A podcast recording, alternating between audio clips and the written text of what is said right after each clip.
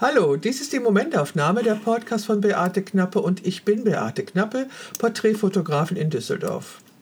Wenn ich so durch Instagram scrolle und auf der Suche bin nach interessanten Fotografinnen, werde ich auch in der Regel fündig. Und heute habe ich jemanden gefunden, mit dem ich mich jetzt unterhalten werde. Guten Morgen. Heute begrüße ich wieder eine Fotografin und wie ich gerade erfahren habe, ist diese schon um 5 Uhr aufgestanden. Ich hoffe trotzdem, dass sie unser Gespräch durchsteht. Hallo Katrin. Hallo liebe Beate, ich ähm, bedanke mich erstmal ganz recht herzlich für diese Einladung und freue mich sehr. Ich freue mich auch, dass du trotzdem, dass du um 5 Uhr aufgestanden bist, schon am Mikrofon sitzt. Sag mal, wie bist du denn und warum bist du so früh in den Tag gestartet? Weil uns ganz schlicht und einfach die Katze geweckt hat. Die ist über unsere Gesichter gestiegen und dann haben wir gedacht, da können wir auch gleich wach werden und einen Kaffee am Bett trinken und den Tag langsam starten. Außerdem ähm, haben wir viel zu tun im Garten und mussten Rasen mähen und aber noch nicht um sechs, ja, dass die Nachbarn dann nicht schimpfen. Aber ich finde es gar nicht mal so schlecht, so frühzeitig in den, in den Tag zu starten, weil da hast du mehr vom Tag. Das stimmt, ja. Das, was unsere Omas immer gesagt haben, dass es äh, früh aufstehen sich lohnt. Wenn man es dann tut und spürt, dann ist es tatsächlich so. Sag mal, ja, das stimmt. Ja, sag mal, hast du deine Kamera in der Nähe? Die Kamera, die ähm, steht auf dem Sideboard nebenan. Ja, die habe ich in der Nähe. Weißt du, was das letzte Foto ist, was du damit gemacht hast? Ja, das letzte Foto ist, ähm, das habe ich tatsächlich gestern geschossen. Und zwar hatte ich ganz lieben Besuch von einer Freundin mit ihrer Freundin. Und wir hatten einen ganz tollen Nachmittag zusammen. Wir haben uns super verstanden und sind dann schön in den Garten gegangen, haben uns noch in die Sonne gesetzt. Und da habe ich von den beiden ähm, ein paar Bildchen geschossen. Und das letzte Bild ist tatsächlich ein wunderbares, schönes Foto von den beiden. Äh, Katrin, du bist Porträtfotografin. Erzähl doch mal von dir. Also wie bist du zur Fotografie gekommen? Ich bin äh, schon, äh, schon von Kindheit an ähm, habe ich gerne fotografiert. Ich war auch früher in der Schule, in den, glaube ich, in den ersten vier Klassen in so einer Arbeitsgemeinschaft, wo wir Filme entwickelt haben. Und später dann in der Jugend hat sich das natürlich verloren, weil da gab es andere Interessen. Jungs zum Beispiel und ähm, ja Freundinnen, Jungs und ein bisschen draußen rumrennen und ähm, so viel, viel, viele, viele Jahre später nach der, also zu viele Jahre nicht, aber nach der Wende hatte ich auch einen Freund, der hatte so eine Spiegelreflexkamera, mit der ich auch gerne fotografiert habe. Ähm, aber das ging dann natürlich irgendwann zu Ende und ich bin dann immer mit diesen kleinen Reisekameras rumgerannt und war nie zufrieden mit dem, was ich fotografiert habe. Ich hatte eine andere Vorstellung als das, was ich dann aus der Kamera rausgekommen ist. Und erst vor zehn Jahren, da habe ich geheiratet und wir hatten ein ganz tolles Fotografenpärchen, also mittlerweile Ehepaar, was uns äh, begleitet hat. Wir haben heimlich geheiratet, nur mit dem Fotografenpärchen und die hatten halt diese Bilder gemacht, die ich so mag, mit diesem Bouquet. Mit diesem Besonderen, wo du, wo du, wo du gleich weißt, worum es geht und wo du dich verlierst in dem Bild. Und da habe ich dann so lange rumgeningelt, bis mein Mann mir eine Spiegelreflexkamera gekauft hat. Und dann bin ich los. Und dann habe ich äh, Landschaften fotografiert und Sonnenuntergänge und alles und ähm, auch Menschen durfte dann auch schon nach einem Jahr beim Friseur ausstellen und habe dann festgestellt, dass das ähm, ganz schön Spaß macht und dass das auch mir einfach von der Hand geht, auch, auch diese manuelle Einstellung, dass ich da quasi eine Ader dafür habe. Und das, das wusste ich vorher nicht. Und das fand ich ziemlich interessant. Das hört sich ja spannend an. Ähm, aufgrund deines Dialektes ist eigentlich klar zu erkennen, dass du im, in der ehemaligen DDR geboren bist. Das ist so furchtbar, dass man das sofort hört. Ja, ich komme aus Leipzig. Ich bin ein richtiges DDR-Kind. Das ist doch nicht furchtbar. Nein, also ich, ich meine, das, der Dialekt ist jetzt nicht unbedingt ähm, finde ich, wenn man den, wenn man sich selber hört, mag man das nicht. Bei anderen mag ich das, aber wenn man sich natürlich selber hört und, und hört, man, man hört das Leipzig komplett raus, dann ähm, ist es natürlich, ähm, ja, ich, ich mag mich selber nicht immer so gut hören. Also ich, ich finde, Dialekt ist die, ist ein Teil von Individualität. Das finde ich großartig. Da hast du recht. Man kann ihn aber auch verschlimmern und ähm, ja gut. Man, man kann auch ähm, zusehen, dass die anderen einen verstehen. Man kann auch Witze drüber machen. Ja, ich habe eine ja, das stimmt. Ja. bin ich dabei. Also ich habe eine Freundin in Wien und wenn ich die besuche, sagt sie immer, dass sie sich wirklich anstrengt, Hochdeutsch mit mir zu sprechen. Und trotzdem finde ich, dass sie einen wunderbaren Wiener Dialekt hat. Sie sagt nur, wenn sie ihn richtig sprechen würde, würde ich sie nicht verstehen. Aber ist das nicht der Wahnsinn? Wir sprechen die gleiche Sprache, nur in anderen Färbungen und dann fällt es einem schwer, das zu verstehen. Ich finde das großartig. Also ich finde es auch großartig. Ich finde es auch großartig. Und ähm, wenn's, wenn's, wenn das jetzt, ähm, sagen wir mal, ein gutes Zeichen ist, wenn natürlich meine Freunde kommen und wenn wir hier unter uns sind, dann ähm, reden wir natürlich ähm, wie. Sächsisch. Sächsisch, genau. Genau. genau. So ein bisschen Sächsisch reden wir da, aber wir übertreiben das nicht. Katrin, darf ich fragen, wann du geboren bist? Ja, 1971. Ich bin äh, im März 52 Jahre alt geworden. Das heißt, als die Wende war, als die Wende kam, warst du so rund, rundabout 20? Ähm, muss ich gleich mal überlegen. 18, 19, 20 müsste es gewesen sein. Ja, ne? 89 war die Wende. 89, 90, genau. Stimmt. 17. 17. Ich glaube 17. Ich, kann, ich bin gerade in dem, in dem, in diesem, in dieser Phase. 18, 18 warst ja, du schon. Ja, genau. Da ging es los, da ging es los. Ich weiß ja. noch, nach der Wende, kurz nach der Wende habe ich auch gleich meinen Führerschein gemacht. Okay. Äh, was hatten denn deine Eltern gedacht, was du beruflich machen würdest? Die wussten das, also die wussten das schon vom, vom, vom, von dem Tag an, wo ich ähm, äh, fast denken konnte. Ich hatte in meinem Kinderzimmer eine Schreibmaschine. Ja, das ist ja ähm, und ich wollte, habe immer schon geschrieben. Ich habe, bevor ich überhaupt ähm, Wörter aufs Papier gebracht habe, habe ich mit der Schreibmaschine gearbeitet und wollte schon immer Sekretärin werden. So blöd das auch klingt oder so einfach das auch klingt, das war für, für mich mein Traumberuf. Und ich habe auch in der Schule damals alles immer abgetippt, irgendwelche Texte, irgendwelche auch schmutzigen Texte, als wir jugendlich waren, war ich immer diejenige, die das alles mitgekriegt hat und abtippen musste. Und dann habe ich auch, glaube ich, bei Meisterschaften mal mitgemacht, aber das, da war ich dann zu jugendlich, um das durchzuziehen. Ja, ich wollte schon immer Sekretärin werden und bin das auch geworden. Ja, das ist doch großartig, wenn man seinen ja. Traum lebt. Das ist doch super, wenn man vor allen Dingen weiß, was man, was man werden möchte. Ja, ich mache das auch mit Leidenschaft, habe auch zwischendurch noch ähm, Rechtsanwaltsfachangestellte gelernt, ähm, habe aber festgestellt, nee, das ist nicht meine Leidenschaft, man lebt nur einmal. Mhm. Und dann, hast du, ja. und dann hast du dich für die Fotografie entschieden. Ähm, das kam so nebenbei, das kam so, ähm, das, ich kann dir das sagen, als wir quasi geheiratet hatten, ist ähm, vorher mein Papa gestorben und ich wollte nie ein Haus, ich wollte nie einen Mann, ich wollte auch nie, also ne, habe ich jetzt alles. Und, und wir haben auf dem Dachboden in Papas eine alte Kamera gefunden. Toll. So, und da habe ich gesagt, ähm, endlich können wir wieder mal äh, fotografieren. Und wie gesagt, mein Mann hat mir dann auch die Spiegelreflex gekauft. Und mein Mann hat dann gesagt, erst wenn du fotografieren kannst, bekommst du eine Dunkelkammer.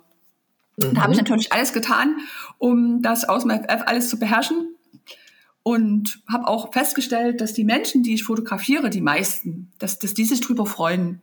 Mhm. Dass die einfach sich drüber freuen und dass das ankommt und dass ich die manchmal auch glücklich mache. Mhm. Und aus diesem Grund, und ich, ich fotografiere auch gerne Babys. Ja, es, es sieht man nicht so, weil man die sollte man ja auch nicht so zeigen.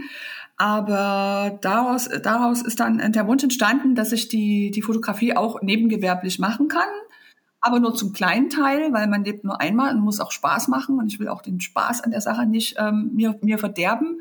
Und deswegen mache ich gerne Spaß. Also diese freien Shootings, die mache ich sehr, sehr gerne, um der Inspiration freien Lauf zu lassen, aber um wirklich hm, sehr arbeitsreiche Aufgaben zu bewältigen, natürlich das Gewerbe, dass man da auch eine Rechnung stellen kann. Und das mache ich aber nur nebenbei und das soll auch nebenbei bleiben. Okay, also du bist hauptberuflich noch Sekretärin in, ja. einer, in einer Anwaltskanzlei. In, in einer Steuerberatungskanzlei. Steuerberatungskanzlei, okay. Ja, das macht mir auch sehr viel Spaß. Hm. Also wenn ich mir deine Fotos angucke, die sind natürlich sehr exzellent. Daher die Frage, wo Ach, hast ja doch wirklich, Dank. Das sind sie, also keine Frage. Ist auch kein Mainstream, das ist schon, da steckt schon wirklich sehr viel Herzblut und sehr viel Professionalität drin, finde ich. Und, und auch die Fähigkeit, mit Menschen umzugehen. Sag mal, du fotografierst jetzt digital oder analog? Ich fotografiere eigentlich beides, mehr digital, weil analog habe ich gerade das Problem, dass ich keine funktionierende Kamera besitze. Ah ja, ich das auch nicht so ein, mehr. Mhm. So, so, ein Schicksal gerade, was mich erleidet. Alle Kameras, die ich gerade in die Hand nehme und die ich ähm, reparieren lasse, kommen wieder kaputt oder sind kaputt. Und das ärgert mich sehr. Ich weiß, wie ich entwickle. Ich kann entwickeln. Ich kann auch, auch Papier entwickeln und wie gesagt, Film entwickeln, Papier entwickeln. Aber momentan fehlt mir noch äh, die nötige Technik. Also ich hätte gerne eine funktionierende Kamera, ohne dass ich jedes Mal enttäuscht bin und merke, okay, die ist wieder kaputt. Das heißt, du würdest gerne wieder analog arbeiten? Ich würde viel lieber analog arbeiten und habe auch einen Plan. Erzähl, warum würdest du lieber analog arbeiten? Ähm, ich habe jetzt einige Jahre digital gearbeitet. Wie gesagt, die Dunkelkammer ist jetzt letztes Jahr fertig geworden. Und ich habe festgestellt, dass ich dieses, ähm, dass das unfassbar schön ist und unfassbar spannend, den Film zu entwickeln, den eventuell auch mit der Kamera digitalisieren zu lassen und dann auch auf Papier entwickeln, quasi in dieser Kammer stehen und zu sehen, wie langsam, langsam, langsam das Bild entsteht. Das ist faszinierend. Aber was mich eigentlich auch so am meisten fasziniert, ist durch so eine alte Kamera zu gucken und dann diesen Verschluss zu hören, wenn du auslöst. Das ist so, weiß ich nicht, ich kann es, ich weiß nicht, wie ich das, wenn ich es erotisch nenne, ist das wirklich der falsche Begriff, aber es ist. Nein, es ist, hat eine gewisse Sinnlichkeit, mich, ja, ich verstehe. Es macht mich einfach glücklich und ähm, ich finde, dann kann man die Bilder nicht so verschießen. Man überlegt sich mehrmals, äh, löst du jetzt aus, ist das die richtige Perspektive und ähm, was daraus entsteht, finde ich einfach, ich finde das einfach großartig, so ein analoges Schwarz-Weiß-Bild. Ich bleibe bei Schwarz-Weiß, ich mache auch keine Farbe ähm, ist, ist, ist nochmal, das Bild lebt mehr als das Digitale. Das lebt. Das finde ich großartig. Also die, die Hörer meines Podcasts wissen, wissen, dass ich 30 Jahre lang nur analog gearbeitet habe. Oh, schön. Weil es da keine anderen Möglichkeiten gab. Die gab es noch nicht, die digitale Fotografie, ja.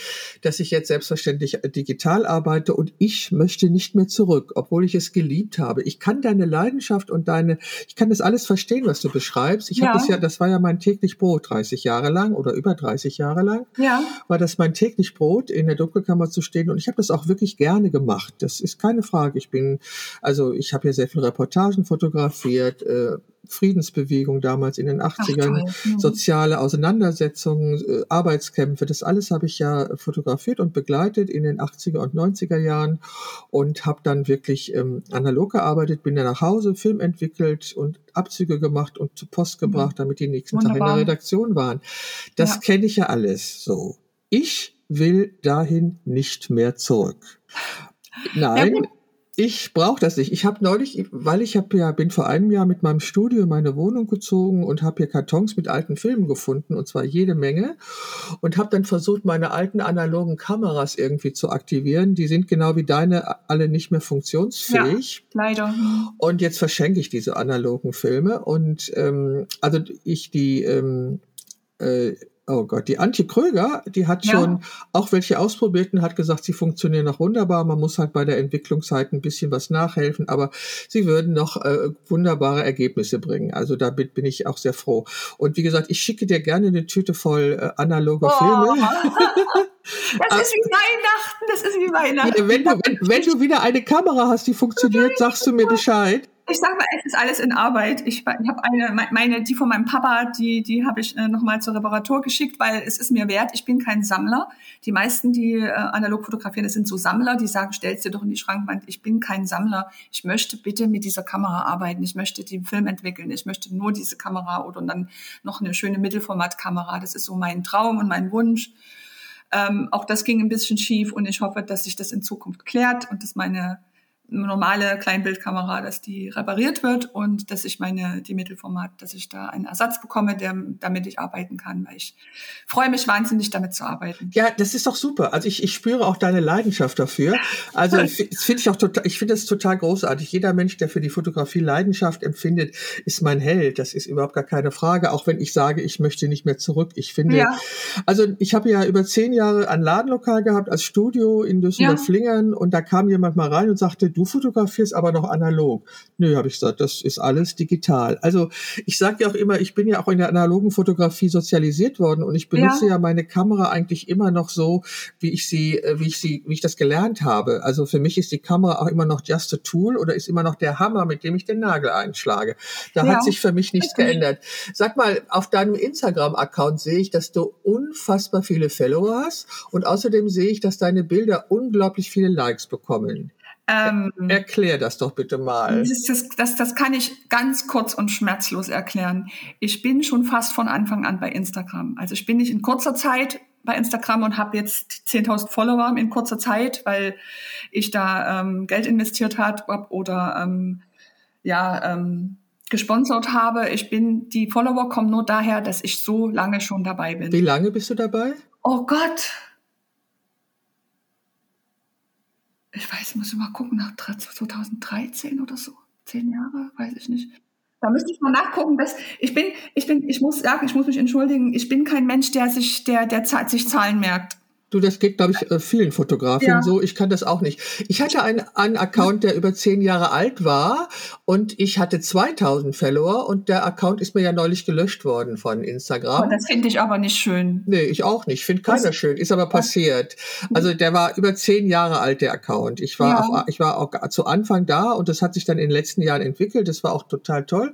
Und dann hat Instagram meinen Account gelöscht und da gab es ja auch keine mhm. Möglichkeit. Das ist ärgerlich. Das ist so ärgerlich, ja. ja aber wie, worauf, ja. worauf, ich hinaus will, ich hatte keine 10.000 Follower, also so naja. wie du die hast. Also es muss da noch einen anderen Grund geben. Also das ist ja wahnsinnig. Also das ist so, äh, ich gratuliere dir dazu. Und auch, mhm. dass deine Bilder, die haben ja über 1000 Likes. Das nee, ist ja. Das schon lange nicht mehr, schon lange nicht mehr. Also ich sag manchmal gerne, Instagram ist ein Arschloch. aber auf der anderen Seite, ich habe die Likes verborgen für mich. Für mich gibt's keine Likes weil ähm, ich finde, Instagram bestimmt nicht die Qualität deiner Arbeit. Na, sowieso nicht. Also du hast einmal 1000 Likes, dann hast du wieder nur 500 Likes oder 400 Likes. Ähm, und Instagram bestimmt nicht die Qualität deiner Arbeit. Ich bin Likes ist keine Aussage über die Qualität genau, deiner Arbeit. Das, das, das ist klar. Das ist mir nur, ich, ich, habe die für mich verborgen. Also ich sehe die nicht. Ich sehe, ich sehe die Likes äh, auf anderen Bildern auch nicht. Ich sehe nur meine eigene. Die habe ich eigentlich auch mal eine Zeit lang verborgen, aber da gab es Stress mit einigen, ähm, deren Bilder ich gepostet habe. Die fanden das nicht toll, dass man die Likes nicht sieht. Das ist für manche wahrscheinlich anscheinend sehr, sehr wichtig. Ähm, für mich ist, äh, ist es ähm, auch, ich freue mich über Likes, ich freue mich noch umso mehr über Kommentare. Und dadurch, dass ich auch ein sehr kommunikativer Mensch bin und ähm, wenn ich Bilder sehe, die mir gefallen, dann kommentiere ich auch gerne und freue mich, wenn sich andere mit freuen. Wenn ich aber, ähm, ja, wenn da aber nichts zurückkommt, kommt die gnadenlos raus, weil das ähm, Instagram ist keine Einbahnstraße. Ne? Das, das ist ein Geben und Nehmen. Und deswegen die 10.000 für meine Begriffe ist das von Anfang an. Ich war, wir waren da eine große Gemeinschaft damals. Wir waren ähm, viel in, in, in Urbexen, Abbruchhäusern unterwegs, haben geführte Touren gemacht und da gab es eine riesengroße Gemeinschaft, von denen ich ganz viele jetzt noch kenne und jetzt noch folge und mit denen jetzt noch kommuniziere. Damals, ich habe gerade übrigens nach, ne, nach unten gescrollt. Ich war das erste Mal auf Instagram am 12. März 2013. Ja, guck mal, das ist jetzt genau zehn Jahre her. Genau ja. zehn Jahre, genau. Ja, habe ich ein Gartenzwerg gepostet. Ja, wahnsinnig. Okay, also ich finde deine Arbeiten wirklich hochinteressant und das ist, du hast kein Studio, du arbeitest hauptsächlich Outdoor. Ich arbeite Outdoor, aber auch gerne Homeshooting, mache ich auch gerne und ich arbeite vor allem nicht mit Lampen, weil die ganz, ganz merkwürdig, ich habe, ich weiß nicht mal, wie das funktioniert, ich weiß, wie das geht. Genau, aber sobald ich so ein, so ein, ähm, so eine Softbox auch nur anfasse, ist das ganz komisch, ist in meinem Kopf und in meinem Herzen eine gähnende Leere. Mhm. Ich habe keine Inspiration mehr, das ist ganz merkwürdig. Ich bin ja eine ausgewiesene Studiofotografin, das ist nur so zur Information. Auch ist auch schön, ist gut. Aber ich komme von Nein, der Reportage. Ich, ja, ich, ich, finde das toll, wenn man, wenn man ähm, weiß, wie, wie man das einsetzt und ja, weiß, klar. Das gibt, weiß das, ich das. Ich, ich kenne auch eine Fotografin, ähm, die Sarah Storch, das ist auch eine ganz interessante Fotografin aus Leipzig die, die kann mit Lampen, die kann, die macht so kunstvolle Fotos, dass, dass ich, ich bin so beeindruckt jedes Mal. Das, das bewundere ich. Aber ich kann es leider nicht. Ich, ähm, ja, ist ja okay, ist ja okay. Dafür, äh, ja, dafür gehst du, kannst ja Licht, du siehst ja, wie Licht funktioniert und du setzt es ja ein. Das ja. ist ja das Wichtige. So, ich kann natürlich mein Licht im Studio auch so einrichten, dass es aussieht wie Tageslicht. So. Ja. Oder ich fotografiere seit Anfang des Jahres äh, Stillleben und die mache ich nur mit dem Tageslicht in meinem Studio. Nein, ich wollte nur sagen, also ich, du sprichst gerade mit einer ausgewiesenen Studiofotografin und ich habe äh, die längste Zeit meines ähm, Berufslebens äh, wirklich mit natürlichem Licht auf der Straße gearbeitet, weil Reportagen machst du unterwegs und und ja. äh, da, da habe ich dann vielleicht mal einen Blitz eingesetzt. Das machst du gar nicht. Auch bei den Home Stories setzt du nicht mal einen Blitz ein oder so. Ich, ich setze nur bei Babys Blitz ein. Ah, ja. so, so, so ein Aufsteckblitz. Ich setze nur bei Babys äh, manchmal einen Blitz ein, wobei ich in den letzten Jahren, also in der letzten Zeit dazu gekommen bin, den Blitz gar nicht mehr einzusetzen, sondern dieses knappe, reduzierte Licht auf so ein äh, Babygesicht, wo du vielleicht noch die kleinen Härchen siehst und die kleine Nase und ähm, ich mag das lieber. Ich bin jetzt nicht die Fotografin, die jetzt äh, mit Blitz arbeitet und das, das Baby in eine Kiste steckt und da in, in Mess, Messleiter daneben setzt. Also die, die das quasi so inszeniert. Das kann ich nicht. Nee, nee, ist auch komplett in Ordnung. Sag mal, du hast gesagt, dass du ähm, äh, hast dich inspirieren lassen, hast Workshops besucht. Erzähl doch mal, von wem du inspiriert worden bist und welche Workshops du besucht hast. Ähm, ich habe, als ich die Kamera bekommen habe, habe ich erstmal einen Workshop äh, besucht bei der Fotoschule in Leipzig bei uns hier in der Waldstraße, äh, wie man die Kamera bedient, also Blende und Belichtung. Den Workshop habe ich besucht, da habe ich den Lars Ehring kennengelernt, der ähm, hat dort gearbeitet und arbeitet mittlerweile bei der Fotocommunity. Und ich habe mich mit ihm sehr gut verstanden. Dann habe ich meinen Mann, das wusste ich vor der Hochzeit noch gar nicht, dass der das kann, Blende und Belichtung. Der hat mir das auch noch ein bisschen noch so beigebracht. Und dann bin ich los und konnte es auf einmal, als wäre es schon immer da gewesen. Und mit dem Lars Ehring habe ich noch so Einzelcoachings gemacht. Also ich habe mir das zum Geburtstag quasi schenken lassen und habe so ein vierstündiges Einzelcoaching besucht bei ihm. Und er hat mir ganz, ganz, ganz viel beigebracht. Da bin ich, bin ich neu, heute noch dankbar. Und wenn ich mal wirklich ein Problem habe oder nicht weiß, woran es liegt, was, warum mein Foto mir nicht gefällt oder warum ich das nicht spüre, dann ist Lars der Einzige, der, der, den ich frage und der mir auch das sagen kann, was ich, ob ich Murks gemacht habe oder was ich besser machen kann. Toll. Ja, es ist immer schön, so einen Einsprechpartner zu haben, weil in der Fotografie hast du natürlich viele Fotografen, die dir was sagen und die dir was einreden und die dir sagen, was du, was du falsch gemacht hast. Aber ich finde, es sollte einen geben, auf den man hört. Wunderbar. Und du scheinst, es scheint ja sehr erfolgreich zu funktionieren, wenn ich mir deine Bilder angucke. Also während ich mit dir rede, scrolle ich gerade durch deinen Instagram-Account und jedem Hörer, der sich den Podcast äh, anhört, empfehle ich das auch zu tun. Es ist wirklich sehr spannend, äh, sich das dabei anzuschauen. Freue ich mich, freue mich immer sehr. Ja, sag mal, und, also du hast eben schon Kim Höhle und den Hörclub erwähnt. Ja. Ähm, warst du bei dem Treffen in München dabei? Leider nicht. Ich musste, ich musste, ich habe es versucht, aber ich musste absagen. Es ging damals leider nicht. Also ich will auf jeden Fall da mal mit dabei sein, aber ich habe es leider nicht geschafft. Das ging nicht. Ich finde es sehr spannend, mir von hier aus zu betrachten. Und ähm, ja, also ich finde solche, ich, ich mag auch solche Gruppentreffen nicht so besonders gut. Das überfordert mich. Also das ist mit so, das ist mit so viel Beate, Energie. Beate, darf ich dir was verraten? Ich mag sowas auch überhaupt nicht. Ich mag auch, mag auch keine Meetups. Und umso erstaunlicher ist es, dass ich mich letztes Jahr mit durchgerungen habe durch mein, durch meine Muse, durch den Marco, der, der wollte da auch gerne hin, dass wir zu zweit dann dahin gefahren sind, obwohl das für mich ein großer Horror ist, solche Gruppen und solche Treffen. Wieder erwartend, ganz Wo seid ihr hingefahren? Wie bitte? Ich bin hingefahren mit dem Marco und, und entgegen Wohin? meiner Natur hat es ins, in, ins Hasenland. Das ist, ähm, das ist ein ganz tolles Meetup. Da war die Kim auch letztes Jahr mit dabei. Ähm, das, wird, das wurde organisiert von der Amaya und dem Jörg. Ähm, ich kann dir gerne dann auch mal einen Link dazu schicken. Das war das war richtig toll. Und ich, ich bin kein Mensch für Meetups. Ich bin kein Mensch für, für, für mehrere Menschen um mich rum. Gerade wenn ich fotografiere, brauche ich meine Ruhe. Das geht ich mir auch das so. aber als Challenge genommen und hatte da, ähm, ja, wir haben uns, mein Marco und ich, wir haben uns da unterhalten, ob wir das machen oder nicht, weil eigentlich hm, fühlen wir uns auch nicht äh, jung genug dafür. aber wir haben es dann echt getan und ich war total überrascht. Es war, es hat sich total verlaufen und es hat so viel Spaß gemacht, dass ich dieses Jahr wieder dort war. Ah ja, das war doch gerade erst das Treffen, habe ich gesehen. Das war gerade erst und ähm, wir haben uns da auch ein bisschen zurückgezogen, also ähm, äh, in, in eine stille Ecke gesetzt, dass wir das nicht den ganzen Tag mitbekommen, die vielen, die vielen Menschen, weil wir, wir schaffen das nicht. Ich hab, gebe das zu, ist es nicht mal, äh, ich schaffe das nicht, aber es war unfassbar schön. Und man kommt inspiriert raus, weil ich bin null inspiriert gewesen, gar nicht in den letzten Monaten. Ja, ja, das passiert einfach. Ja. Das habe ich, habe ich auch. Ich ähm, habe ja gerade ein Buch gemacht und äh, danach äh, habe ich auch mich eine Zeit lang ja. nicht inspiriert gefühlt. Aber nochmal, ich bin auch niemanden für Massentreffen. Ich unterhalte ja. mich sehr gerne mit einzelnen Personen. Ja. ja. Es genieße ich unfassbar. Auch meine Gespräche hier mit den vielen jungen Fotografinnen genieße ich sehr und die finde ich auch sehr, sehr inspirierend. Einfach diese andere Welt und diese andere Sicht auf die Fotografie zu erfahren. Das finde ich total inspirierend. Aber so Massentreffen, das ist ist äh, die ganze Energie, das schaffe ich nicht. Find also da geht's mir so wie mhm. dir. Verstehe ich, da ich ja. ich verstehe das, ich verstehe das. Ich, ich, ähm, wie gesagt, ich, ich bin auch so ein Mensch und ich hätte das nicht gedacht, aber ich, ja, ich war da in einer Phase, ich musste einfach mal raus.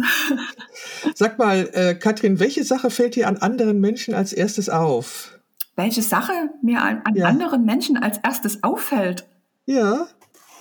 Ich würde sagen, der Blick. Der Blick, der okay. auch, ob es ein offener Blick ist oder ist das das, was du meinst? Ich, ich hoffe. Ja, was dir, ja, was dir, was, was fällt dir auf, wenn du an anderen Menschen triffst? Was ist das erste, was dir auffällt? Die Augen. Also ihr Blick. Die Augen tatsächlich. Der Blick, die Augen. Ob der, ob der offen ist, ob der äh, wohlgesonnen ist, ob der freundlich ist, ob er, ja, das, das, das fällt mir als erstes auf, was das für ein Mensch ist. Sag mal, wie bist du denn auf die Idee gekommen, diesen Mann ins Wasser zu stellen? Du meinst mein erstes Bild in Marco? Ja, ja, das ist das, dieses Foto in deinem Instagram-Account. Oder auf deiner Homepage ist es, glaube ich, auch. Ja, ne? ja, das ist tatsächlich mein Lieblingsbild. Das, ähm, das ist bis jetzt, bis jetzt mein, mein wirklich mein Lieblingsbild. Das war, das war auch sehr, sehr, sehr schön. Das sind, das ist ein Fotograf tatsächlich. Ähm, und ähm, wir hatten, ich war mal in einer in einer Fotogruppe in, in, ein bisschen weit weg von mir, also eine Stunde Fahrt ist schon für mich weit weg. Und da habe ich den kennengelernt, zwei Marcos, den Marco und den Marco. Einmal der Marco Walter und der Marco Groß, ich weiß nicht, ob ich das so sagen darf.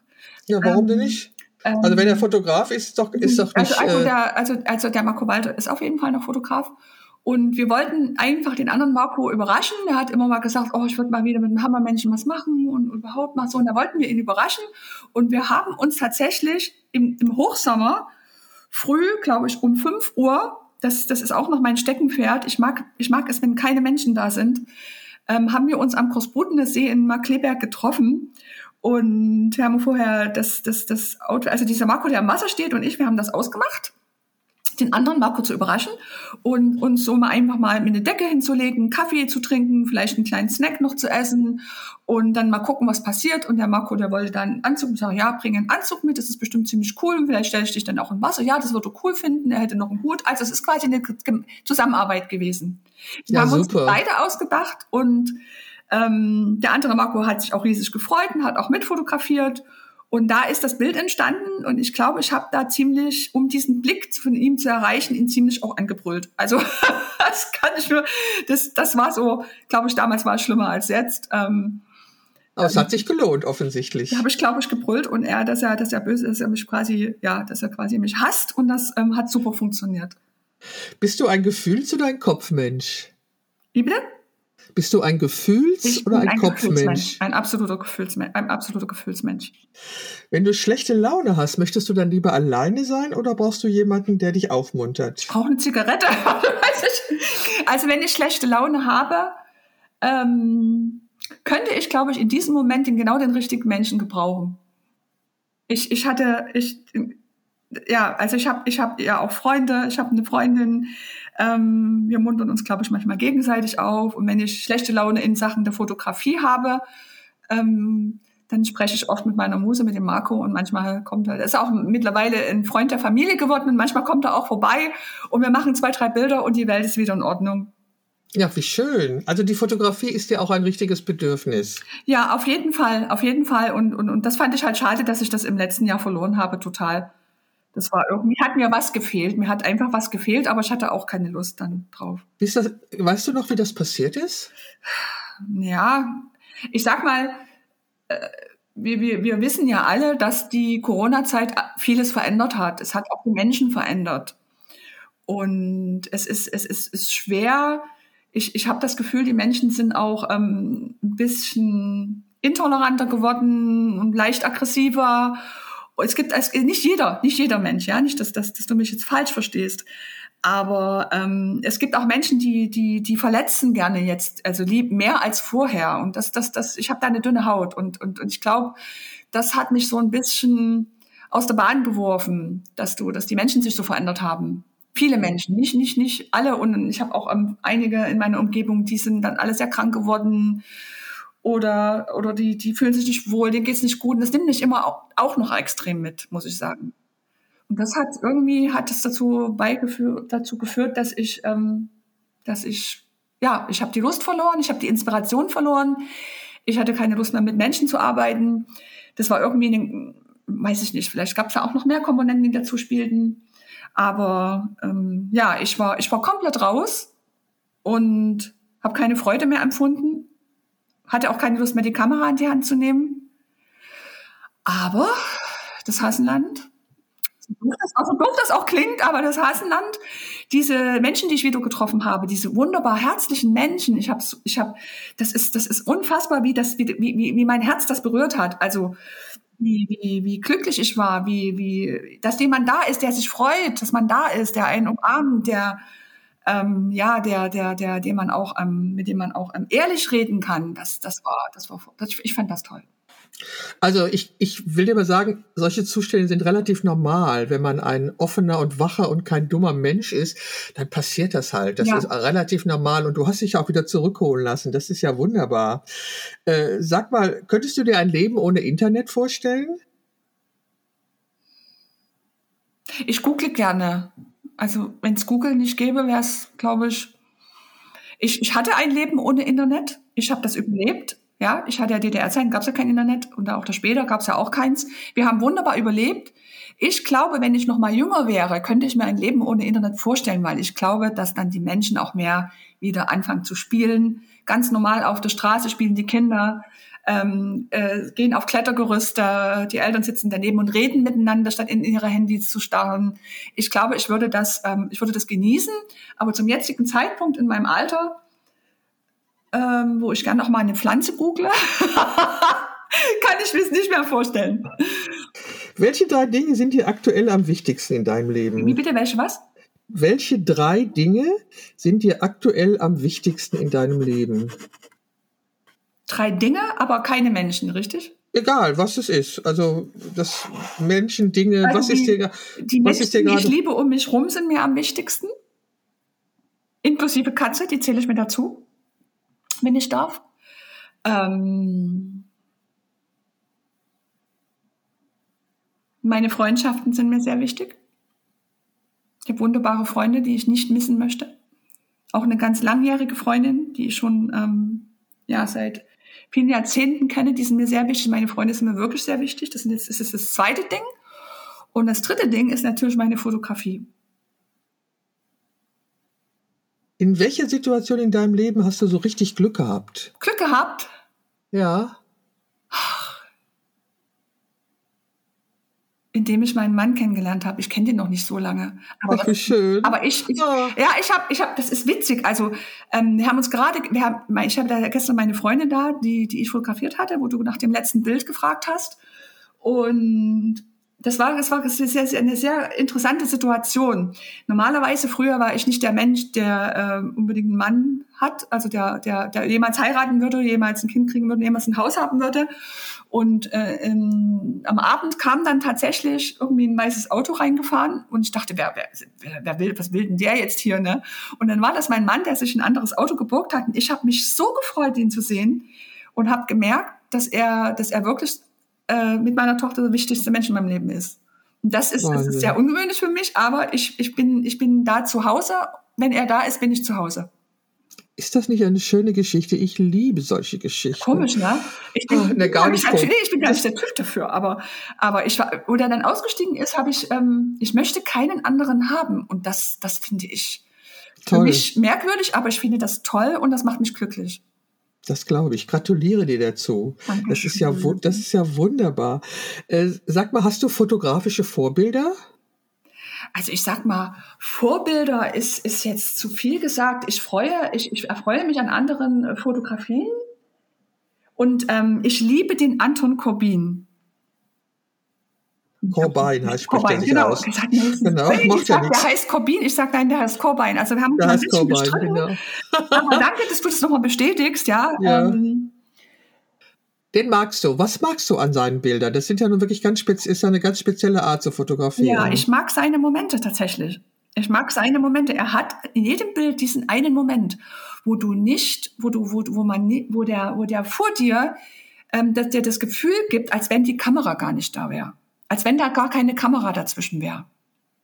Das sind diese Momente, die ich selber auch liebe. Wenn, wenn du quasi, man erwischt manchmal in einem Shooting nur einmal diesen Moment, ich weiß, was du meinst, ja. So, ein Intens oder so eine Intention vorherrscht, das ist so intensiv, dass man gar nicht denkt, dass es eine Fotografie ist, dass da eine Kamera dazwischen ist. Also es ist kein Posen, es ist kein, okay, ich stelle mich jetzt hier hin und werde fotografiert, sondern da ist eine Verbindung. Diese Verbindung ist toll. Wie stellst du die Verbindung zu den Menschen vor deiner Kamera her? ich glaube, da würden viele einiges erzählen. ich ähm, versuche, denen das Gefühl zu geben, dass ich die Kamera nicht in der Hand habe. Und ich versuche irgendwie, ja, ich versuche das Gefühl zu geben, dass sie nicht posen, sondern dass da keine Kamera ist, dass die ähm, quasi so interagieren, dass sie gar nicht merken, dass sie, dass sie mit der Kamera spielen und posen. Ich weiß nicht, wie ich das erklären soll. Manchmal bin ich auch sehr laut. Ja. Das heißt, du sprichst laut, oder? Manchmal, manchmal schreie ich auch und sage, jetzt oder so, oder, oder geh weg oder hau ab oder guck mich an oder geh weg oder guck weg. Und ähm, manchmal bin ich, bin ich da, ich, ich möchte selber gar nicht, gar nicht wissen, was ich da alles manchmal rauslasse. Aber ähm, ich versuche, die so zu manipulieren oder nicht zu manipulieren, sondern dass die sich in ihrer Haut wohlfühlen. Dass die nach einer Weile, das passiert nicht am Anfang, es gibt immer bei mir einen Warm-up. Also die ersten Zeit, wo man miteinander warm wird, man muss eine Verbindung herstellen, man muss äh, quasi wie so eine Liebesbeziehung herstellen dass die quasi Vertrauen zu mir haben. Ich versuche das mit Worten, manchmal mit Taten, manchmal müssen die auch rennen. Ja? Also, dass die sagen, du rennst jetzt bis zur Ampel und wieder zurück. Und das macht das, das macht die so konfus und bringt die so aus der Fassung, dass die in dem Moment gar nicht mehr posten und, und gar nicht mehr darüber nachdenken, dass da eine Kamera ist. Genau, super. super. Mit was ist deine Lieblingsbrennweite? Äh, 50 Millimeter tatsächlich ähm, Brennweite. Okay. Ja. Okay, weil äh, ich habe dich irgendwo ein Foto gesehen, da hast du eine lange Brennweite drin gehabt. Aber damit arbeite ich gar nicht mehr. Ah ja, du arbeitest jetzt hauptsächlich mit der 50 Millimeter. Warum? Ja, warum? Das ist ein ganz einfacher, ganz einfache Antwort, weil ich einen Bandscheibenvorfall habe und ich kann nicht mehr schwer tragen. Okay. Und, und ich habe auch festgestellt, dass ich, ähm, ich habe nur die zwei Objektive, dass ich das zweite Objektiv zwar manchmal in der Tasche hatte und habe mich da, habe mir da einen abgeschleppt und hatte dann Rücken, aber ich habe das nie benutzt. Welches ist, welches, welches, äh, was ist das für eine Brennweite, das zweite Objektiv? Die 70-200. Ah ja. 70 bis 200 habe ich noch, ähm, aber ich, ich arbeite gar nicht mehr damit. Ich, ich mag okay. lieber, ich mag lieber nahe, nahe, nahe Bilder. Ich, ich, ich, ganz komisch, wenn ich ein Ganzkörperbild habe, habe ich kein Gefühl. Also das gibt mir nichts, das bringt mir nichts. Da, da gucke ich das Bild an und ich fühle gar, ich fühle nichts. Sobald ich näher komme, das ist, das ist schwer zu erklären, aber sobald ich näher komme, dann merke ich, das gibt mir was, das, das gibt mir ein Gefühl. Mhm. Wie suchst du die, Location aus oder machen die Models Vorschläge? Ich würde mich freuen, wenn Models mehr Vorschläge machen würden, wenn die mir auch öfters entgegenkommen würden. Das würde, würde ich mich wahnsinnig freuen, weil momentan bin ich noch ein bisschen raus und die Inspiration ist halt gerade wieder am Aufbauen.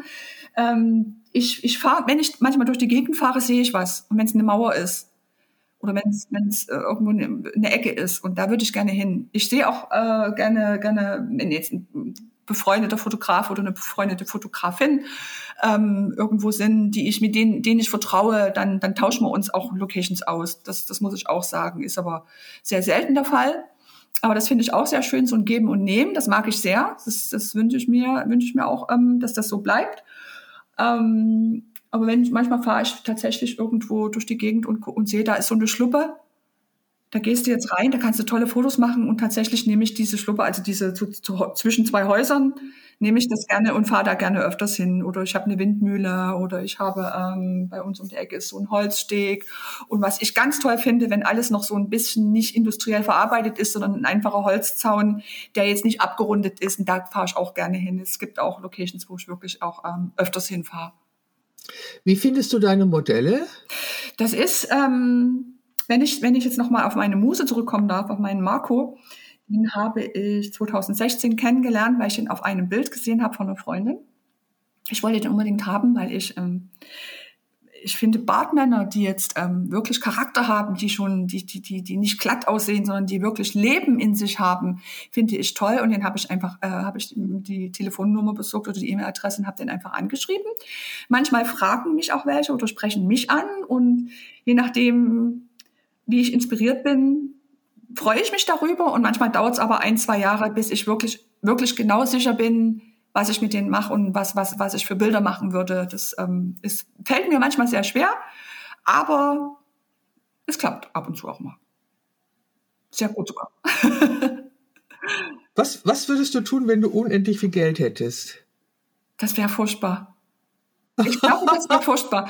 Ich, ähm, ich glaube, wir äh, äh, dieses, das, das, genau diese Frage zu beantworten, ist ein schwerer, schwerer Prozess. Die ist sehr schwer zu beantworten. Ich würde auf jeden Fall ähm, dafür sorgen, dass die Menschen, die in meiner Umgebung, die ich liebe, dass es denen gut geht.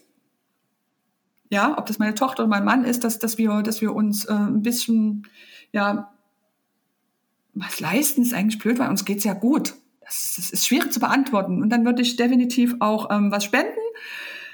Eine Zeit lang habe ich, mache momentan eine Pause, aber eine Zeit lang habe ich für die Sternenkinder fotografiert. Ja, durch ein paar Schicksalsschläge schaffe ich das momentan emotional leider nicht, aber ich habe vor, wieder, wieder mitzumachen. Darf ich, dir, darf, ich dir was, darf ich dir was verraten? Ja. Das könnte ich emotional überhaupt Habe ich auch nicht. gedacht, habe ich auch gedacht. Nee, ähm, kann ich nicht, weiß ich, dass ich das ja, nicht kann. Das, das habe ich auch gedacht. Und da würde ich erstmal eine schöne Summe spenden und wichtig ist, dass meine, dass es meine, meinen Menschen um mich herum, dass es denen gut geht. Das würde ich mit Geld machen, wobei ich. Verstehe. Wie oft hast du für die Sternenkinder schon gearbeitet? Ähm, einige Male schon. Ach so, mir fällt noch was ein, was ich mit dem Geld machen würde. Erzähl. Endlich eine ordentliche, funktionierende, analoge Mittelformatkamera. Das kann ich sehr gut verstehen. Das würde ich, ich, das würde ich weil ich habe so satt gerade. Ich habe das so satt, dass alles kaputt ist, was ich, was ich hier stehen habe. Ähm, ja, ähm, für die Sternkinder habe ich schon einige Male gearbeitet. Ich kann mich auch sehr gut schon an, noch an mein erstes Mal erinnern. Und ich habe auch gedacht, dass ich das nicht schaffe. Aber tatsächlich also viele Male. Ich bin auch oft nach Jena gefahren, ins Krankenhaus und in die Uniklinik und auch äh, beim Bestatter schon und habe dort fotografiert. Ich habe schlimme Dinge erlebt, ich habe aber auch schöne Dinge erlebt, weil ähm, es ist einfach so, es ist, ich habe nicht gedacht, dass ich das schaffe. Ich habe es probiert. Du bist im Prinzip eigentlich dann, wenn du die Kamera vor dem Auge hast, funktionierst du. Du bist einfach nur Fotograf. Du stellst die Blende ein, die Belichtung ein. Aber wenn du in dieses Zimmer kommst, wo die Eltern sind, vielleicht auch die Geschwister, ähm, ich habe jetzt überall, übrigens überall Gänsehaut am Körper, dann ist eine, eine, dann begegnet dir eine Liebe. Also du betrittst den Raum und der Raum ist voller Liebe. Liebe zwischen den Ehepartnern, Liebe zu diesem, zu dem Sternenkind, Liebe, das schweißt auch die Familie, das merkt man, die Kinder, das, die sind, manche, manchmal sind Kinder dabei, dafür haben wir aber auch immer, immer was in der Hand, dass wir den Kindern das mitgeben können. Ähm, das, das, das ist unfassbar. Diese Liebe, die in dem Raum herrscht, die ist unfassbar. Also ich bewundere dich dafür, dass du das wahrnehmen kannst. Ähm, ich habe irgendwann, ich hat, bin, war auch irgendwann in Kontakt und wollte irgendwann auch für die arbeiten. Das hat dann aus irgendwelchen Gründen nicht geklappt und irgendwann ist mir klar geworden, dass es gut, dass das nicht geklappt hat. Ich könnte es nicht. Ich habe für mich entschieden, dass der dass ich den Tod gerade nicht in meinem Leben haben will. Also ich war dabei, als meine Mutter gestorben ist. Das ist jetzt schon viele, viele Jahre her. Und ähm, dann habe ich, ich habe ja eine Serie gemacht über Brustkrebsfrauen, über Frauen, also die an Brustkrebs erkrankt sind. Da sind auch drei aus diesem Projekt sind drei gestorben. Ähm, ja, also tut mir leid. Nee, nee, das muss dir nicht leid tun. Das muss, deswegen, kann, nee, deswegen kann ich momentan auch keine Sternkinder fotografieren, weil, weil es zu viele Schicksalsschläge in den letzten drei Jahren gab, dass Freunde gestorben sind und ähm, das schaffe ich emotional nicht. Aber ähm, es, ist, es, ist, es wird dir, glaube ich, jeder Sternenkind-Fotograf sagen, dass du, wenn du fotografierst dort, bist du wirklich nur Fotograf. Du, mehr, du, du empfindest gar nichts. Du stellst die Blende ein, Belichtung.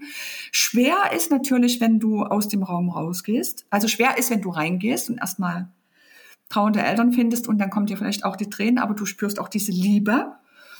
Und wenn du aus dem Raum rausgehst, ist auch sehr schwer, weil du läufst immer an irgendwelchen Bildern vorbei mit Babys, wenn du in der Klinik arbeitest. Ne? Und dann gibt's auch einen, einen, einen Gebetsraum, da nimmst, setzt du dich, ich habe mich dann immer erstmal hingesetzt und bin zur Ruhe gekommen, habe aber auch bei den Bearbeiten, Bearbeiten der Bilder gesehen, es ist ja nicht nur Trauer, es ist auch Frieden. Es hat ja alles seinen Grund. Und die Bilder waren traurig, aber auch friedlich. Na, das darf man nicht vergessen. Aber ich verstehe das völlig, mir geht's auch so, ich kann es gerade nicht. Und deswegen musst du dich da gar nicht entschuldigen. Das ist ein ganz normaler Prozess. Ja, man sagt ja immer, also mein, ich habe ein Motto, das, was mir vor vielen, vielen, vielen Jahren äh, eine Freundin mitgegeben hat. In jedem Unglück steckt ein Glück. Egal was, aber es ist, es ist, also es ist jetzt kann man jetzt nicht für alles nehmen, es ist mir auch klar. Aber so für die kleinen Schicksals, Schicksale im Leben muss man immer gucken, äh, dass doch in jedem Unglück steckt irgendwo ein Glück. Das ist sicherlich so und das kann ich für einige auch bejahen, für andere nicht. Nee, aber nicht für alles, das habe ich ja gesagt, das, das, gilt nicht für alles, das ist ganz klar, ne? Aber ähm, ja. Was darf in deinem Kühlschrank nicht fehlen? Lass mich mal nachdenken. Was darf in meinem Kühlschrank nicht fehlen? Wenn ich jetzt Weißwein sage, ist das ist aber, das werde ich ja total beschränkt auf Alkohol. Ähm, in, meinem, in meinem Kühlschrank darf niemals Hafermilch fehlen. Okay. Es kann alles, okay. es kann alles weg sein, aber Milch muss da sein. Okay. Ähm, Katrin, du hast mich darauf aufmerksam gemacht, dass es demnächst eine Ausstellung gibt, an der du teilnimmst, eine Gruppenausstellung. Ach, ne, vorher, bevor wir zur Gruppenausstellung kommen, sag mir doch mal, erklär mir doch mal diesen Hammermenschen. Wie bist du denn, da fragen sich ganz viele und es, es äh, denken auch ganz viele, ich bin ein Mann. Also am, äh, früher hat man, hat man gedacht, ich bin ein Mann, als es noch kein Internet gab, als es also, also ähm, da weiß ich nicht, wir hatten damals ein Mike Oldfield-Fan-Treffen nach der Wende und die haben alle gedacht, ich bin ein Mann. Ähm, ja, nee, ähm, ich hieß tatsächlich früher Hammermann. Ich bin unter Hammermann, Hammermann aufgewachsen. Und ich hatte, ich hatte viele Spitznamen wie Meißel, Hammer, Zange und, und aber Hammermenschen ist durchweg geblieben. Und deswegen ähm, bin ich unter Hammermenschen zu finden. Denke aber manchmal, ich bin eigentlich für alt, für, zu alt für diesen Namen und versuche das ein bisschen, ein bisschen äh, wieder gerade zu rücken oder bitte ein bisschen zu ändern, dass doch doch mehr, mehr Katrin Lorenz kommt, aber Hammer Menschen ist trotzdem noch mit dabei. Jetzt haben wir alle verstanden, warum dieser Begriff da immer rumkursiert. Und jetzt kommen wir zu der Ausstellung, die heißt Schichtwechsel 3.0. Das ist eine Gruppenausstellung und die findet vom 16.06. bis zum 18.06. mit zehn Leipziger Fotografen ja. statt. Nur mit Fotografen? Du bist doch eine Fotografin. Ähm, wie meinst du das? Ich bin eine Fotografin, ja. Also mit Fotografen ja. und Fotografinnen. Wir waren, ähm, wir hatten, es gab schon zwei Ausstellungen im Laufe der Jahre. Die, äh, die erste Ausstellung fand auch, also sie finden alle im Tapetenwerk statt. Und ich habe das erst einmal mitgenommen. Der, der, der Benjamin Rühle, der das organisiert hat, der sich die, der hat sich die Leute zusammengetrommelt, hat gesagt, hey, ich habe eigentlich Lust, dass wir mal was auf die Beine stellen und dass ich auch mal Fotografen nehme, die ich noch nicht so kenne. Und da habe ich damals mitgemacht und fand das, fand das großartig, war aber leicht überfordert, weil ich nicht äh, vorbereitet in die Sache reingegangen bin. Das heißt, ich hatte danach, glaube ich, einen Bandscheibenvorfall, weil ich die falschen Schuhe anhatte.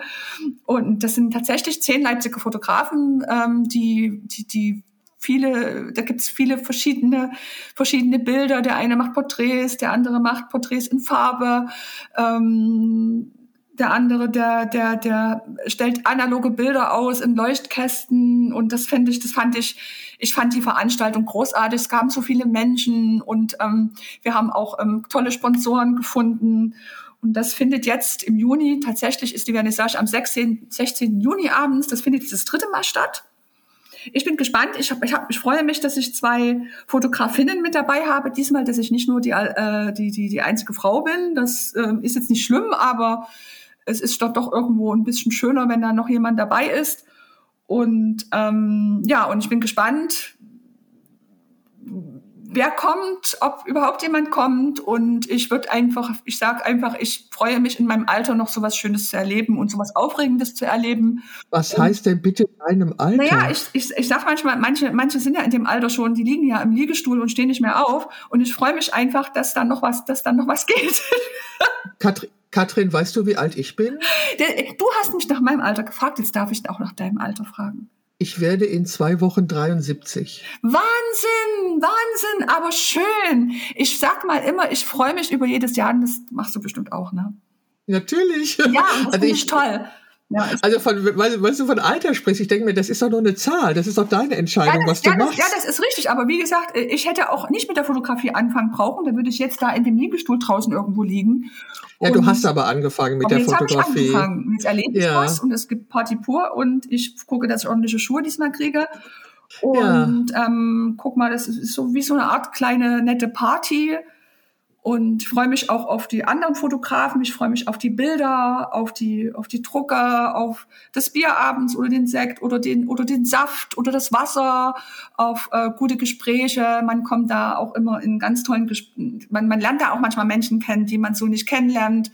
Und das finde ich, finde ich so schön ich bin, so, ich bin sehr gespannt, ist, ähm, ob, ja, ob, man, ob da schon noch jemand vorbeikommt.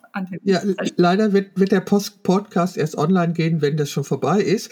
Aber ähm, nochmal zurück zu meiner Anmerkung von wegen Fotograf und Fotografin. Also in deiner Presseerklärung steht dran, zehn Leipziger Fotografen. Das ist, das, das ist ein Fehler. Ja, eben. Weil wenn das du in der Sprache. Entdeckt. Das ist falsch, du, das ist, finde ich auch nicht in Ordnung eben, wenn du in der Sprache nicht vorkommst, kommst du im Leben nicht vor. Und ja. ich finde es unglaublich recht, wichtig. Ja. Und gerade heute, wir lernen das ja, ich finde es, also ich bin schon immer der Meinung gewesen, dass das wichtig ist, ähm, so zu differenzieren, weil ich eben eine Frau bin. Und ja. ich habe im Nein. Studium halt eine Arbeit über einen französischen Philosophen geschrieben, der eben auch äh, für den Frauen nicht vorkommt. Ähm, es ist einfach unglaublich wichtig, ja. dass wir in der Sprache vorkommen. Egal. also das Nein, ich muss mich bedanken, gut, dass du das ansprichst. Ich habe den Fehler noch gar nicht entdeckt entdeckt und ich finde, ja. das muss rein, das gehört rein. Ich, ich hatte neulich das letzte Gespräch, was ich vor dir geführt habe, das war auch mit einer Fotografin, auch eine sehr interessante Frau, die hat sich in einem anderen Zusammenhang immer als Fotograf bezeichnet. Ja, äh, habe ich sie auch gefragt, ja. ist ihr auch nicht aufgefallen. Ja. Also ich denke, wir sind natürlich, äh, also genau wie wir heute sagen, wir sind ja alle rassistisch sozialisiert worden. Das ist erstmal so. Nur heute haben wir die Verantwortung, eben antirassistisch zu sein und wir müssen uns nicht dafür entschuldigen, was in der Vergangenheit war. Da konnten wir nichts für, weil das war halt so, aber heute haben wir die Aufgabe, anders zu sein. Und ähm, ja, über diese unterschiedlichen Bezeichnungen, egal, das ist mein Steckenpferd, da bin ich halt. ja, sehr ich habe ich hab, ich hab auch, ähm, ich freue mich auch, meine Tochter und ich, wir, wir, wir ähm, verstehen uns sehr gut und wir reden auch über dieses Thema und es ist völlig richtig. Ja, hierbei handelt es sich tatsächlich um einen Schreibfehler, den wir noch gar nicht gesehen haben. Weil wie ist es so oft, alle gucken über den Text und keiner, niemand sieht irgendwie den Fehler. Aber ja, weil, weil es nicht so, wir selbstverständlich noch. Ja, weil es nicht so gegenwärtig ist, egal. Ähm, Katrin, in meinem Podcast gibt es immer so ein kleines Spiel, das nennt sich Gegensatzpaare. Ach, ich, nenn, ich nenne dir zwei Gegensatzpaare und du entscheidest dich für eins. Du, weil, ähm, ich muss dir aber sagen, ich bin sehr schlecht in diesen Dingen. Ach, das glaube ich nicht. Das glaube ich also, nicht. Ähm, erläutere, erklär es mir nochmal bitte genau. Also ich, ich nenne dir zwei Gegensatzpaare, zum Beispiel iOS oder Android. Okay. Und dann sagst du, iOS. was, genau, sagst du iOS. Also, also du kannst es doch. Was du magst, genau. Was, genau. Okay. Das kann also, ich, das kriege ich hin. Das denke ich auch, dass du das hinkriegst. Hundertprozentig kriegst du das hin. Sag also iOS oder Android? iOS. Analog oder digital? Analog. Windows oder Apple? Windows. Die wahre Liebe oder ein Sechser im Lotto? Wahre Liebe. Theorie oder Praxis? Praxis. Gesund oder lecker? Gesund und lecker. Nee, gesund. Bist du eher ein Morgen- oder ein Abendmensch? Beides. Farbe oder Schwarz-Weiß? Schwarz-Weiß. Fotobuch oder Ausstellung? Ausstellung. Studio oder On Location? On Location. Zoom oder Festbrennweite? Festbrennweite. Blitzanlage oder Tageslicht? Tageslicht. Geplant oder spontan? Beides. Lieber Wildcampen oder Luxushotel? Sorry, Luxushotel. Verstehe ich sehr gut. Bier oder Wein? Wein. Schoko oder Vanillepudding? Schoko. Tee oder Kaffee? Kaffee. Online-Shopping oder Einkaufszentrum? Online-Shopping. Süßes oder salziges Popcorn? Salziges. Fahrer oder Beifahrer? Fahrer. Stadt oder Land? Land. Kochen oder bestellen? Kochen. Ketchup oder Mayo? Beides. Schokolade oder Chips? Schokolade. Waffeln oder Pfannekuchen? Beides nicht. Sprudel oder normales Wasser? Normales Wasser. Glänzendes oder mattes Papier? Ähm, glänzend. Facebook oder Instagram? Instagram. Soziale Medien, Fluch oder Segen? Fluch. Händedruck weich oder fest? Fest. Spät ins Bett oder früh aufstehen? Früh aufstehen. Rührei oder Spiegelei? Rührei. Buch oder Hörbuch? Buch. Kino oder Fernseher? Wie bitte? Kino oder Fernseher? Fernseher. Fernseher oder ein Buch lesen? Buch lesen. Comedy oder Drama? Drama. Film oder Serie? Serie. Alles wissen oder alles haben? Alles wissen. Tattoo oder Piercing? Wie bitte? Tattoo? Tattoo oder Piercing? Boah, beides nicht. Also wenn dann Tattoo. Aber das Klass okay, Klassik oder Techno? Techno. Strandurlaub oder Städtetrip? Strand. Viel Geld oder viel Freizeit? Viel Freizeit. Workout zu Hause oder im Fitnessstudio? Zu Hause. Sonnenaufgang oder Sonnenuntergang? Aufgang. Routine oder Spontanität? Spontanität. Duschen oder Baden? Duschen. Okay. Weil mein Mann badet lieber und ich kann das nicht leiden. Ja, verstehe ich. Katrin, am Ende, wo ich dir jetzt so viele Fragen gestellt habe, darfst du mir noch eine persönliche Frage stellen, wenn du möchtest. Eine persönliche Frage. Ähm, ich habe viele Fragen. Das ist, das ist, das ist sehr, sehr beschränkt. Eine persönliche. Naja, ich, ich, würde gerne mehr über dich erfahren, was du, was du. Ich würde mehr über deine Bilder erfahren. Ich würde gerne mehr erfahren über deine Leidenschaft zur Fotografie. Ob du, wenn du so viel Studiofotografie machst, ob das, ähm, ob du das merkst, dass das an deiner Leidenschaft zehrt, dass du quasi quasi diese, diese Studiofotografie, dass du, dass du dann die, dass die Inspiration immer weniger wird. Ich würde gerne mehr Erfahrungsberichte von dir hören. Also, ähm, die, die Fotografie ist die größte Leidenschaft meines Lebens, das sage ich immer schon. Ich Fotograf, bin ja Fotografin seit über 50 Jahren. Äh, Ich wollte nie etwas anderes werden als Fotografin. Ich habe eine Gesellenausbildung gemacht, also ich habe einen Gesellenbrief als Fotografin und ich habe 20 Jahre später nochmal studiert, bin Kommunikationsdesignerin, Schwerpunkt Fotografie. Ähm, also die Leidenschaft zur Fotografie ist mal, hat mal, ist mal abgebrochen, dass ich dachte, ich könnte nicht mehr fotografieren, was nicht stimmt. Aber äh, das ist die längste und intensivste Leidenschaft meines Lebens und die wird mich nie verlassen. Also wenn ich fotografiere, lebe ich. Ja, genau, genau, das ist es. Man lebt, man, man, man, man ist, Ja. man ist selbst. Na? Genau, also ich, ich lebe und ich habe mich eben, nachdem ich wirklich sehr viel für Tageszeitungen, überregionale Magazine fotografiert habe, ich habe auch mal einen Preis gewonnen, ein, den, ein DDR-Preis, Bifota. Da habe ich den ersten Preis gewonnen. Das war ein Foto von, einer, von einem Polizeieinsatz gegen Frauen bei einer Demonstration. Und ich habe also da, das hab, ich habe das geliebt. Ich habe geliebt, auf der Straße zu fotografieren. Ich habe geliebt, um fünf Uhr morgens vor dem Werkstor zu stehen, wenn die Kollegen gestreikt haben. Das fand ich alles toll. Sowas ist auch toll. Sowas ist auch Ja. richtig toll, ja. So, und dann habe ich, äh, dann hatte ich, bin ich meiner anderen großen Liebe gefolgt, und zwar der Studiofotografie. Ja. Und dann habe ich eben vor über zehn Jahren ein Ladenlokal angemietet und mein Fotostudio dort eingerichtet. Und das hatte ich so lange, bis der Vermieter den Mietvertrag nicht verlängert Ach, hat. schade. Das, Das war, ja, das war gut, das war kurz vor Corona, ja. äh, wo ich im Nachhinein froh bin, dass, weil wir konnten ja nicht arbeiten in Corona und hatten trotzdem die Kosten. Also dann, ich bin im Juni Ja. 2020 aus meinem Studio ausgezogen, hatte aber im gleichen Jahr eine große Retrospektive, weil ich in dem Jahr 70 wurde, war eine große Retrospektive meiner Analogfotografie geplant. Die konnte leider nicht an meinem Geburtstag geöffnet werden, sondern erst im Ach, schade. Ja. wegen Corona. Ja. Und dazu ist auch ein Buch erschienen, knappe 70 heißt das. Das Da geht's- schickst du mir mal den Link bitte dazu. Das ist auf meiner Homepage Ah, alles. sehr Es gibt gerne. Shop, Okay, gucke ich mir mal an. Sehr gerne. Ja. Genau. Und das ist äh, die, das ist die Analogfotografie äh, aus dieser Zeit. Das ist auch ein Stück äh, Geschichte. Als die Grenze offen ging 1989, Wahnsinn. da bin ich 1990 äh, nach Chemnitz gefahren, Ja. zweimal und habe da ein Buch und eine Ausstellung fotografiert. Bestandteil Stück vom Ganzen, Frauen in Chemnitz, weil ich, ähm, also ich bin ja nun sozialisiert worden, dass es zwei deutsche Staaten gab und plötzlich gab, gab es einen deutschen Staat. Ja. Um das irgendwie begreifbar zu machen, habe ich dieses Projekt fotografiert, Frauen in Chemnitz. Das war total Wahnsinn. spannend. Ja, das klingt auch sehr interessant. Plötzlich konnte man überall rein. Jeder Betrieb war auf und das war, also das war eine ganz andere Zeit. Aha, ich hatte die mhm. Zeit, ich hatte die Zeit vorher erlebt und die Zeit danach. Es war sehr spannend. Ja. Also das war 1990. Das Buch gibt's nur noch antiquarisch manchmal überhaupt, wenn überhaupt irgendwo Aha, und mhm.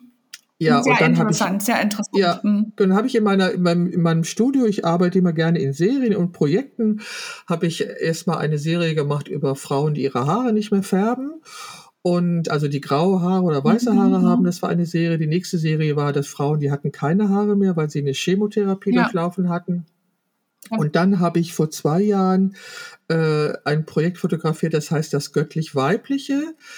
Das hat aber nichts mit Religion zu tun, sondern nur mit dem Göttlichen im Frausein. Ja, ich lächle gerade, das Thema gefällt mir. Das schlecht ja, ja, ich habe gerade ein breites Lächeln im Gesicht. Ja, da habe ich nämlich auch mich ganz intensiv mit äh, Weiblichkeit und was das ist. Also ich bin ja so die Feministin alter Schule und wir wollten immer die Gleichberechtigung haben, was ja richtig ist. Ja. Aber ähm, seit diesem Projekt weiß ich, dass es äh, nicht richtig ist zu sagen, wir sind gleich, weil wir sind nicht gleich. Männer und Frauen sind unterschiedlich und das ist gut so, weil genau in dieser Unterschiedlichkeit die Qualität und die Power liegt. So, das heißt nicht, dass wir nicht das gleiche, gleiche Recht haben sollten, dass wir die, die, den gleichen Lohn für gleiche Arbeit bekommen.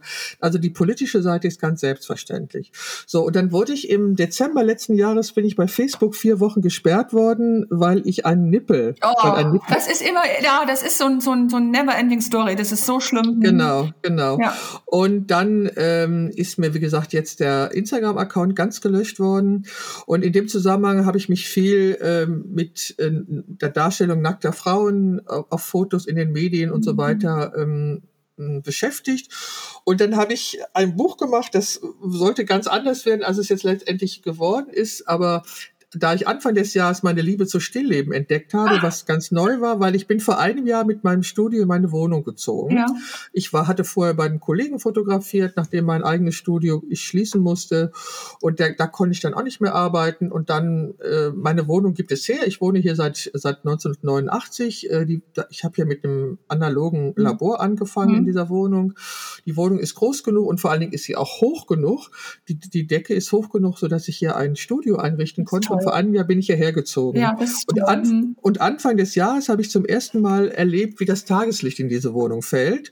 Und dann hatte ich von einem Kollegen ein Buch äh, geschenkt bekommen, äh, wo auch ein Fotograf seine Porträts mit, mit, mit äh, Stillleben kombiniert hatte. Und da waren Stillleben drin, zwar vollkommen andere, als ich sie mache, ja. aber das hat mich total inspiriert.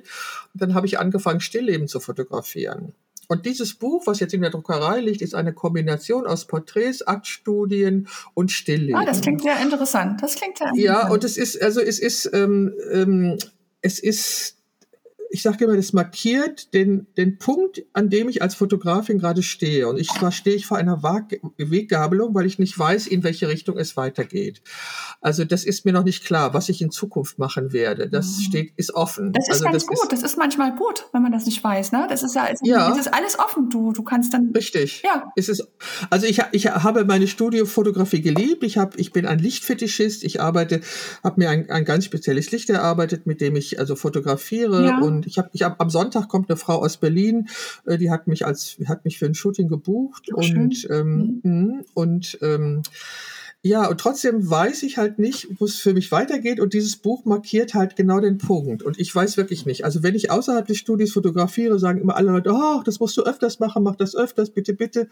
Und ich weiß es eben ja, das, nicht. Und, das ist ähm, wichtig, ich, das ist, du bist ja wichtig, ne? Du musst ja, gucken, ja. was, wie, wie fühlst du dich wohl? Und das kann sein, dass es am Ende was ganz anderes ist. Ne? Hauptsache, genau. du, du fühlst dich wohl und es ist für dich richtig, was für andere ja, richtig. Und ich, ich will die ganze Zeit, würde ich gerne mal dieses Tageslicht in meinem Studio ausprobieren. Ich finde kein Modell, das sich vor meine Kamera stellt zurzeit. Ich nicht. Komm, wir machen mal einen Auf.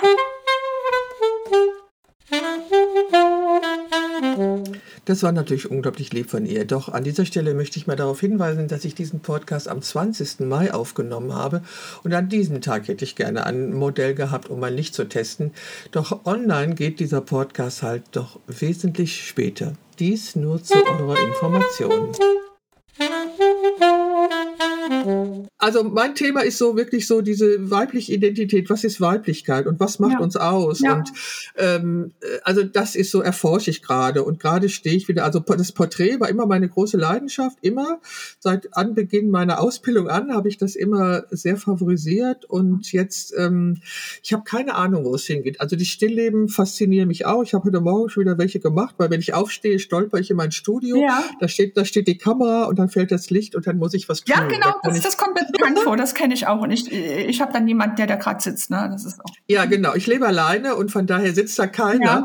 Und das ist wirklich ein großer Mangel, den ich gerade empfinde.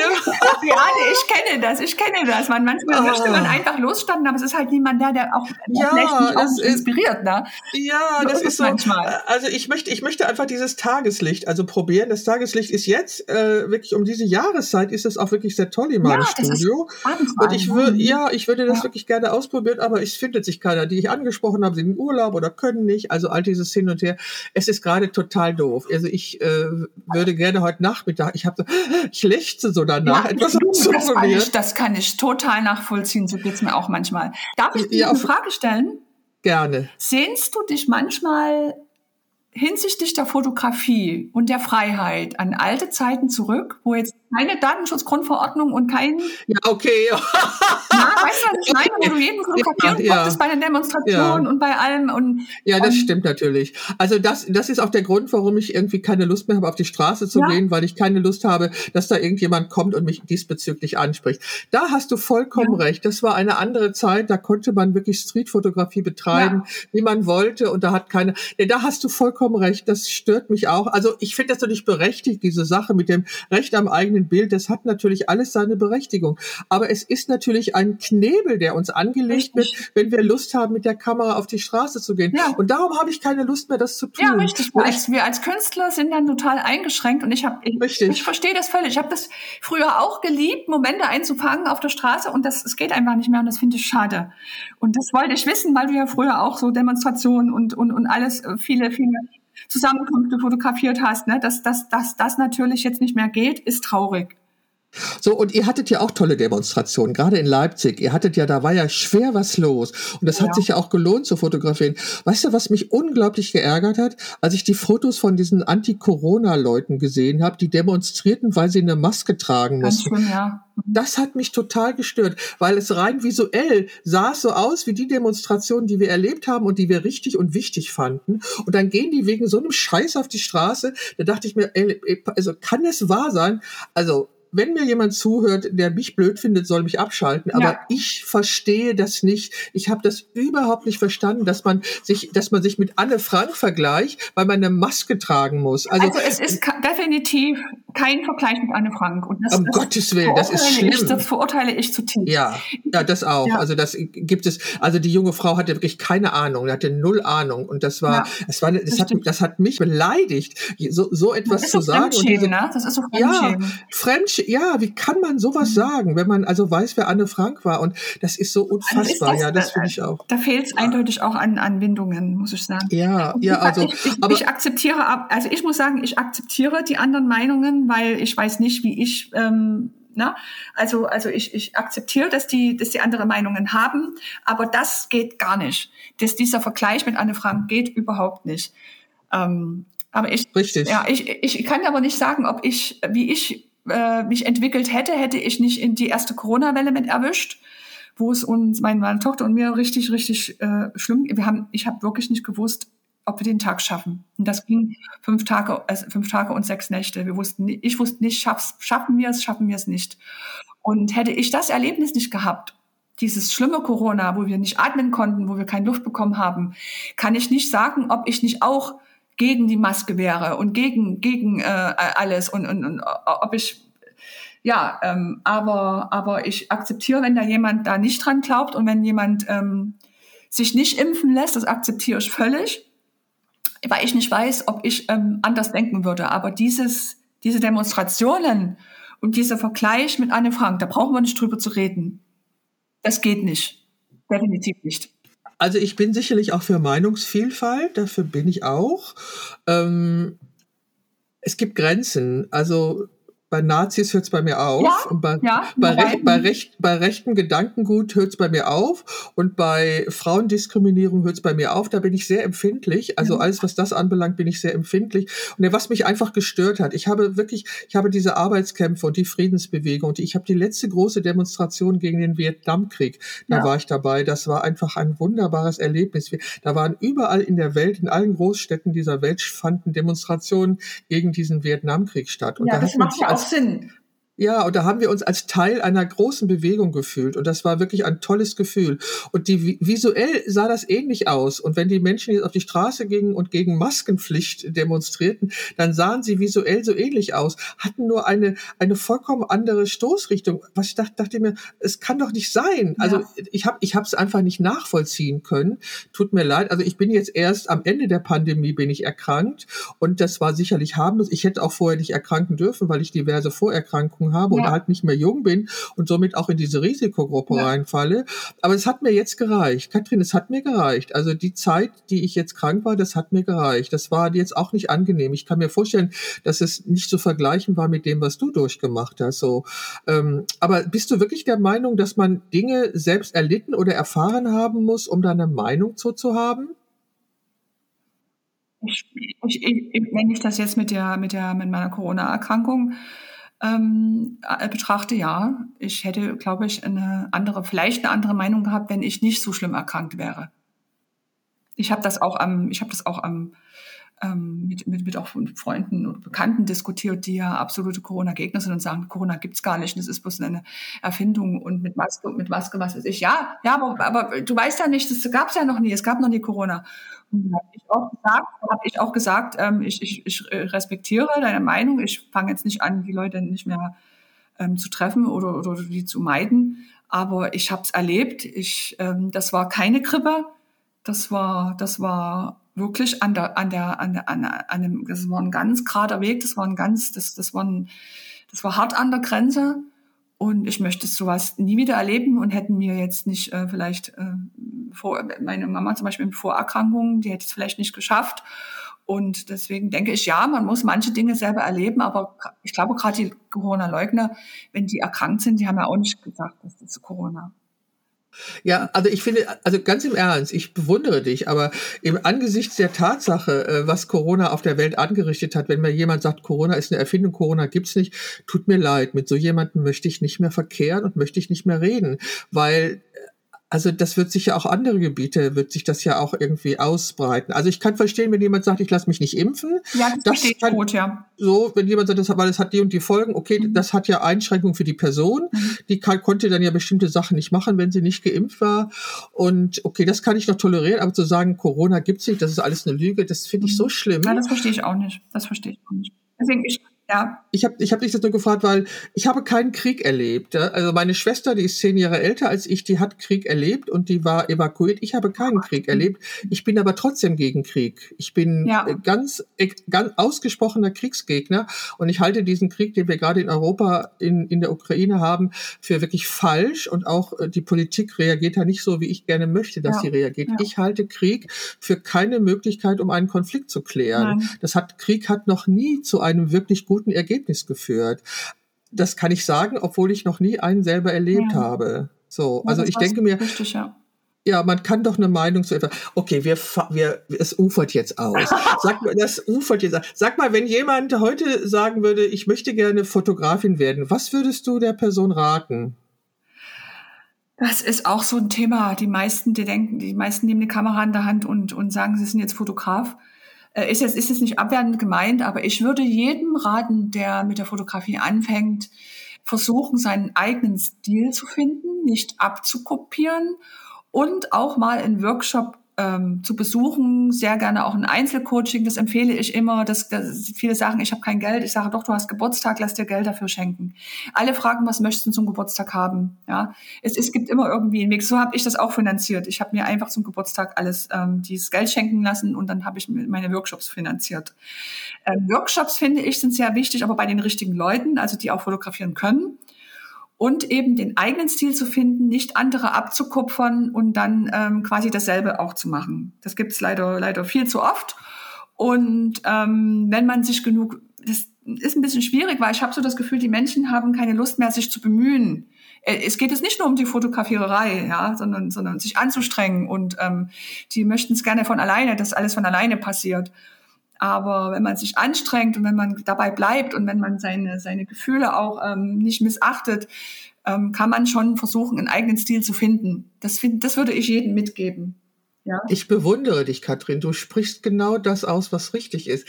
Also ich bewundere dich wirklich. Deine Meinung, ich stehe hundertprozentig zu dem, ja. was du gesagt hast, weil so auch, ist es. Ja, auch, auch nicht, nicht nur die Technik in den Vordergrund zu stellen, sondern auch das Gefühl, das Herz. Ja, ganz ähm, genau. Es gibt auch Regeln in der Fotografierei, in der Fotografie, aber die kann man auch mal ruhig mal brechen. Ähm, ich, ich, ich tue mich sehr schwer damit, Regeln zu brechen, aber einfach mutig sein, mutig sein, seinen Stil auszuleben, egal was die anderen sagen, das ist auch ganz wichtig, nicht immer auf andere hören, sucht euch jemanden, der äh, wirklich fotografieren kann und, dem ihr vertraut, wie ich meinem, meinem Lars, ne, meinem Lehrer.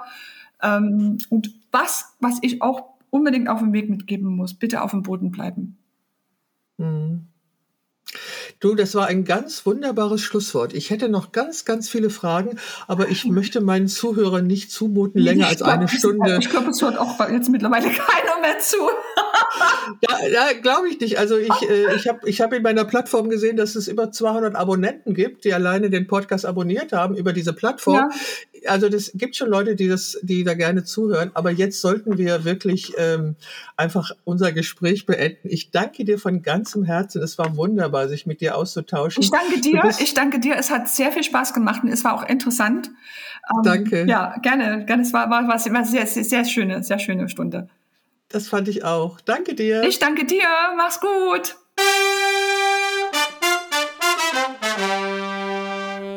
Das war sie, die Momentaufnahme mit Katrin Lorenz aus Leipzig.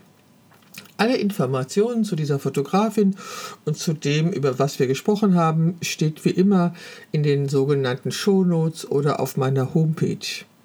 Vielen Dank, dass du bis hierhin zugehört hast und ich hoffe, dass du auch beim nächsten Mal wieder dabei bist. Bis dann, bleib gesund.